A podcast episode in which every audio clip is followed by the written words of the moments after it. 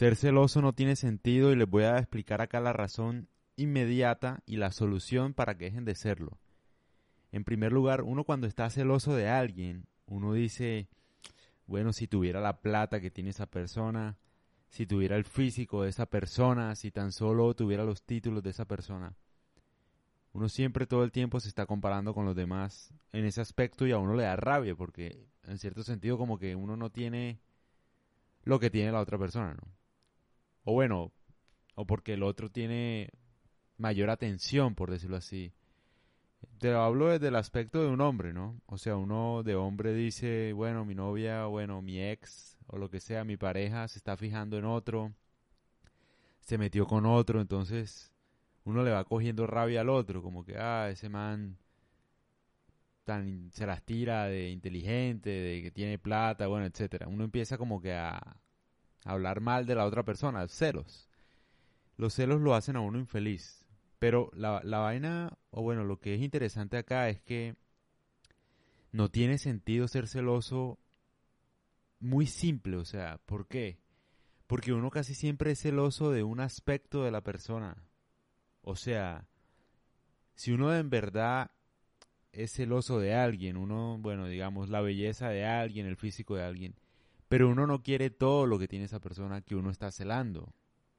Es decir, Tú puedes ver la riqueza de alguien, pero puede que esa persona no tenga familia, puede que sea mayor, sea viejo, esté a punto de morir, tenga una vida miserable a pesar de la plata que tiene, etcétera. Uno generalmente no en el momento de celar o, de envidiar las cosas de los demás, uno no envidia toda la vida del otro. Uno solo envidia un aspecto del otro. Entonces yo creo que ser uno consciente de eso automáticamente le genera a uno pues como un estado de conciencia de las cosas, en el que uno dice, bueno, pues sí, o sea, por ejemplo, yo quisiera tener la plata de Warren Buffett, por ejemplo. Entonces uno podría decir, no, sí, me gustaría y tal. Pero a mí no me gustaría la vida de Warren Buffett. O sea, porque, no sé, no me trama la verdad la forma de hacer plata así. O sea, me parece aburrido, ¿no? Me, me parece más la, la, la, la, forma de hacer plata de Elon Musk, me parece más divertida, porque está haciendo cosas como que, que nunca se han hecho, ¿no? O sea, intentar cosas así de innovación y tal. Pero igual, incluso si tú desearas la vida de él, yo, yo creo que yo no deseara la vida de él, la verdad. Yo prefiero mi familia toda la vida, mi mamá, mi papá, mi hermana. Pienso que o sea, yo no quiero la familia de él, ni me interesa. Además, ese man como que, no sé, tiene un desorden ahí en su vida amorosa y sentimental, no sé. O sea, el man es un genio, a lo que voy, el man es un genio, pero lo que quiero decir con esto es que cuando uno envidia a alguien o tiene celos de otra persona, obviamente los ejemplos que pongo son exagerados, pero es para que lo entiendan. Uno no envidia toda la vida de los demás, uno no solo envidia un aspecto. O sea, tú puedes envidiar la belleza de alguien, pero si tú entras a ver la vida de esa persona, seguramente tú no la vas a envidiar. Muy probablemente que no. O la envidia de un man famoso, etcétera. Oh, yo quisiera ser, no sé, cantante famoso y tal. Tú seguramente no quisieras esa vida. Ni esa familia, ni lo que le tocó pasar al man. Probablemente no. Probablemente tú quieres solamente la fama, pero seguir con tu familia, ¿no? Esa es como que la mejor forma de ser uno consciente de que al final no vale la pena ser celoso ni envidioso de nadie, porque es que la vida de los demás no es perfecta. No es perfecta, o sea, es más probable que tú tengas una mejor vida que la persona que estás celando, o que estás envidiando, o de la que te estás lamentando por no ser o por no tener un aspecto del otro. Es mucho más probable que tú tengas una mejor vida.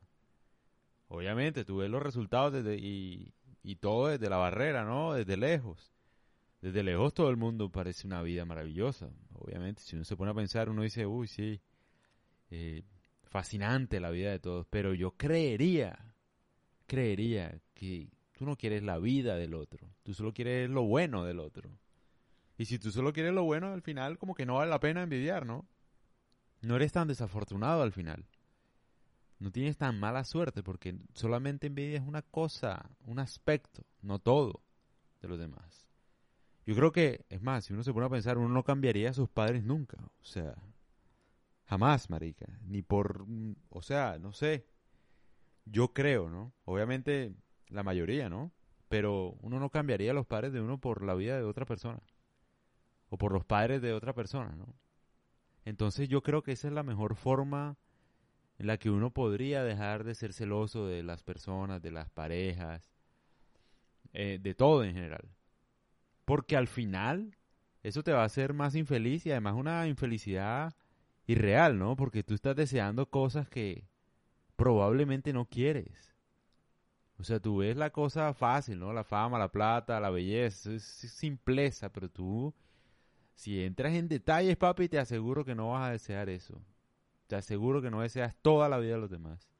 Entonces ahí es donde uno dice, bueno, al final como que la, vida de uno no es tan mala como parece, ¿no? Y uno debería apreciarla más. Por eso mismo. Porque uno no desea toda la vida de los demás, sino un aspecto de ellos, de ellos, pues. Muy interesante.